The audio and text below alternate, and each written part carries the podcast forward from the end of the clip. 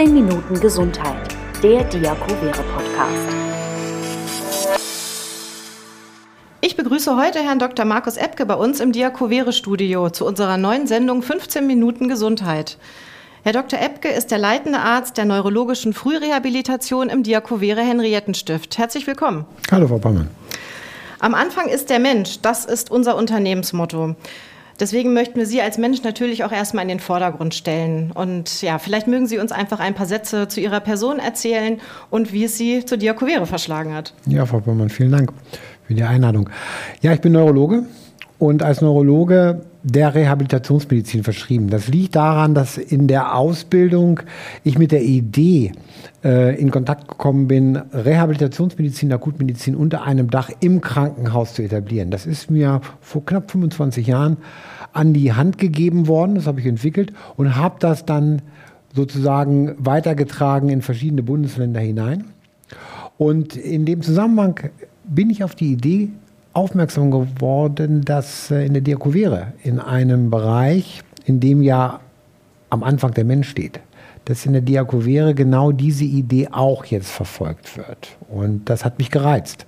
Und deshalb bin ich nach Hannover gekommen, um das in der Diakovere, im Friederikenstift, im Henriettenstift, im Anna-Stift, basierend darauf, dass schon so viel vorhanden ist, exzellent aufgestellte neurologische Kliniken, das umzusetzen. Neurologische Frühreha braucht halt ein Team, ein Team bestehend aus Ärzten, aus Pflegekräften, aus äh, Sprachtherapeuten, Ergotherapeuten, Krankengymnasten. Und äh, das macht die Aufgabe hier so spannend, denn das ist ja schon vorhanden und da bringt die Diakovere auch enorm viel mit, mit ihren Akut- wie auch Rehabilitationsbereichen, das jetzt mit neurologischer Frührehabilitation zu bereichern. Ja, Sie blicken da ja mit Ihrer Expertise auch schon auf viele Berufsjahre zurück, wo Sie Ihre Erfahrungen sammeln konnten. Jetzt hat es Sie zu Diakovere geführt. Wir sind ein sehr werteorientiertes Unternehmen.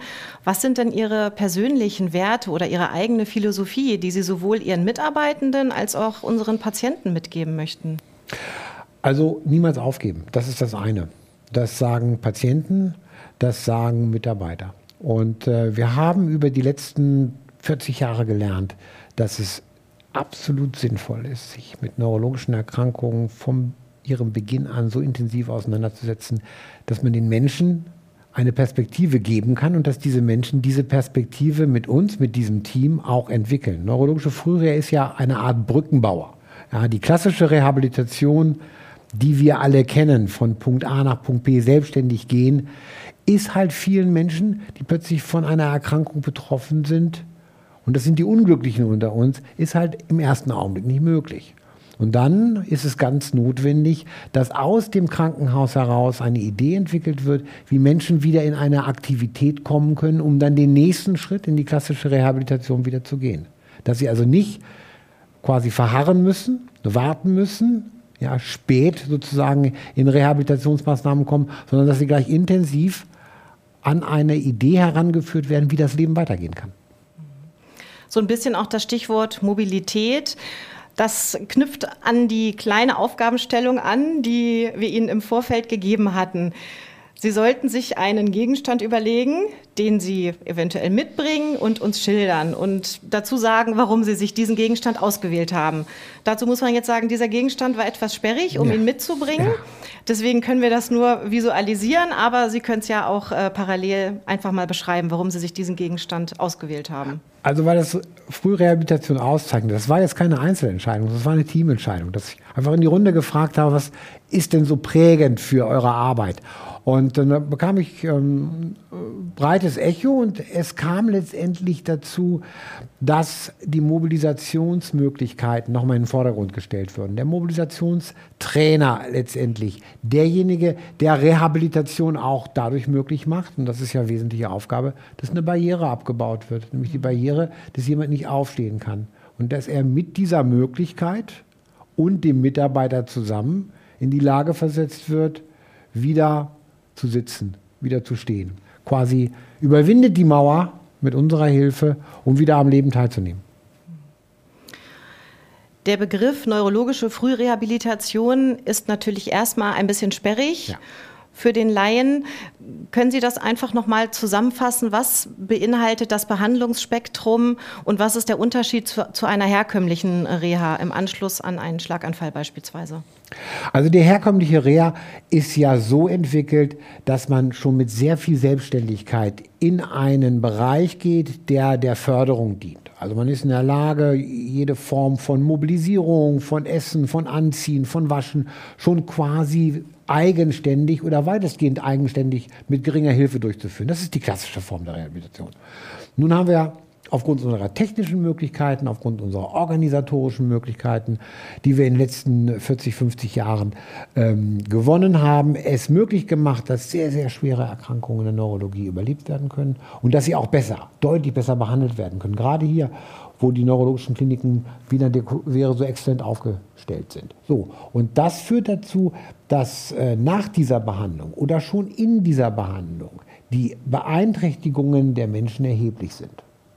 Und hier bedarf es eines spezifisch geschulten Teams, um dann zu intervenieren, zu fördern, dass Menschen auf die Bettkante gesetzt werden, zu fördern, dass Menschen in die Standmobilisation gebracht werden, dass ihre Schluckstörung behandelt wird, dass ihre Wahrnehmungsstörung auch behandelt wird, dass sie in die Lage versetzt werden, wieder Kontakt mit außen so aufzunehmen, dass es ihnen ermöglicht wird, mit einem gewissen zeitlichen Rahmen da Eigenaktivität wieder zu entfalten. Das stößt man an um dann, wenn die Selbstständigkeit weiter gewonnen ist, die nächsten Schritte in die Rehabilitation zu gehen.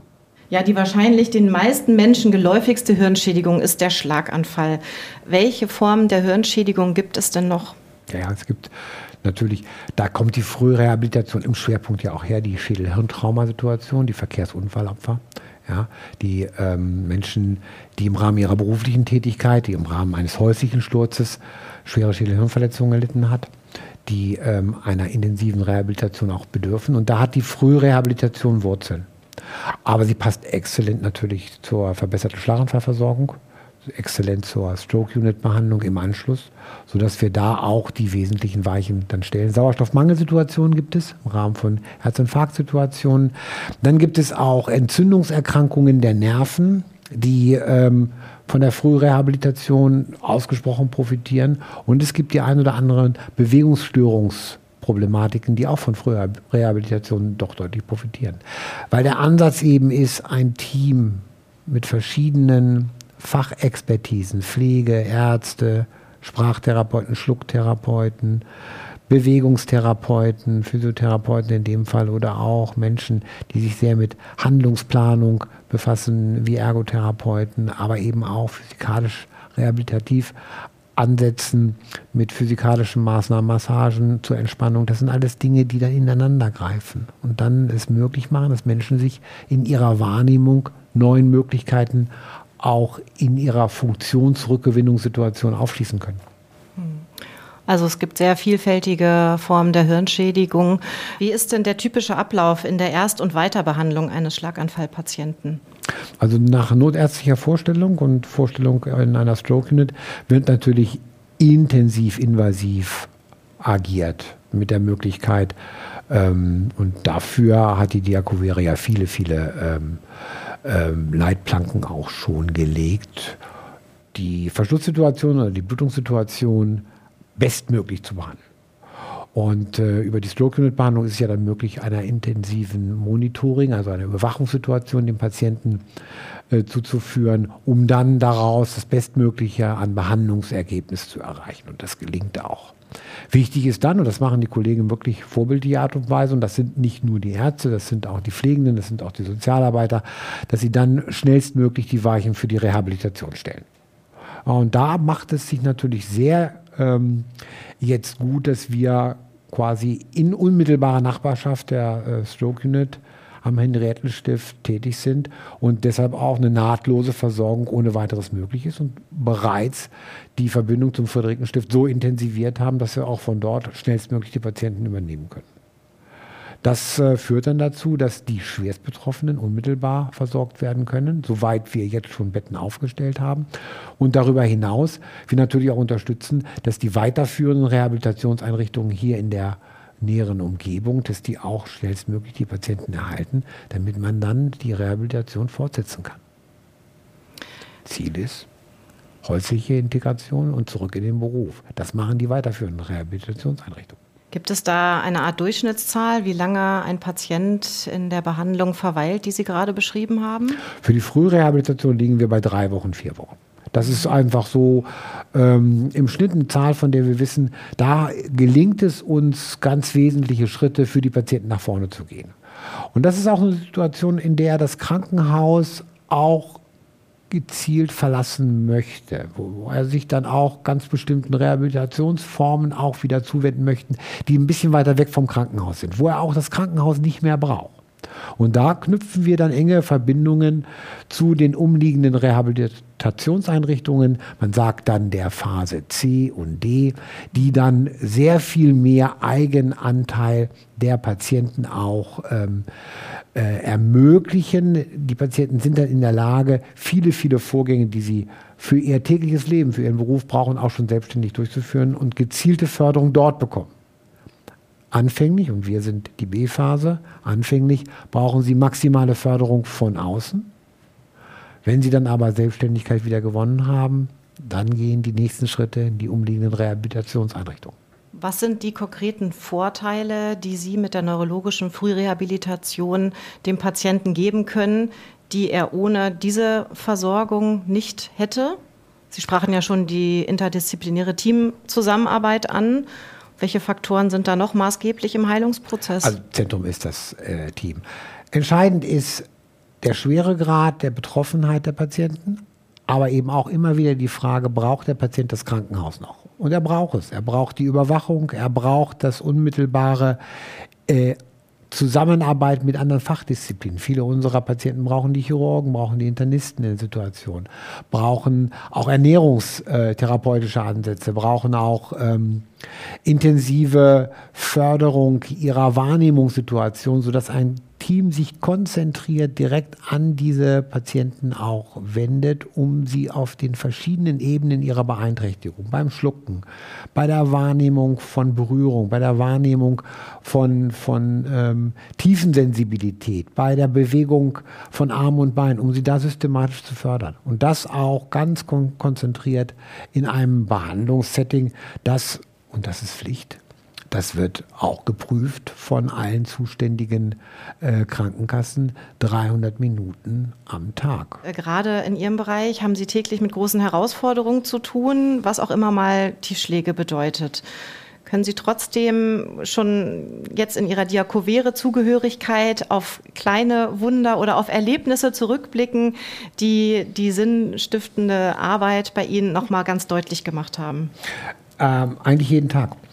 Äh, ich finde es interessant, äh, wenn ich so betrachte, die letzten Wochen der Zusammenarbeit, dann hat die Diakovere mir äh, Antworten geboten, die in der Befundbesserung bei Patienten total überzeugend waren. Also es gibt da Patientengeschichten ähm, mit schwer betroffenen Patienten, die wirklich auf die Beine gekommen sind und Schritte gegangen sind, ganz großartig. Aber auch gerade da, wo die Tiefschläge lauern, und die wird es ja immer wieder geben, also Stillstand hinsichtlich der Verbesserung der neurologischen Symptomatik oder Patienten möchten auch nach einer gewissen Zeit der Rehabilitation, wenn sie merken, ich werde nicht mehr der sein, der ich vorher war, möchten so auch nicht leben oder möchten auch so nicht weiter behandelt werden, dann steht man als Team erstmal ganz irritiert davor und weiß nicht, was man machen soll. Und da bietet die Diakovere einfach noch eine Möglichkeit, und das war sehr wichtig für uns im Team, äh, die ethische Beratung die Möglichkeit, dass der Ethikbereich, der ja sehr, sehr gut entwickelt ist in der Diakovere, der ja schon sehr viel Expertise auch hat,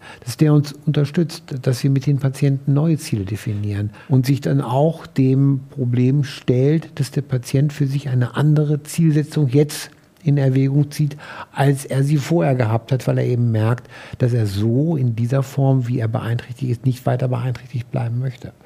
Und da muss ich sagen, das finden Land auf, Land ab ganz selten, wenn überhaupt. Und da sind ähm, die Diakovere-Bereiche extrem auch stark in der Unterstützung und in der Wertschätzung des Menschen. Also das war sehr beeindruckend.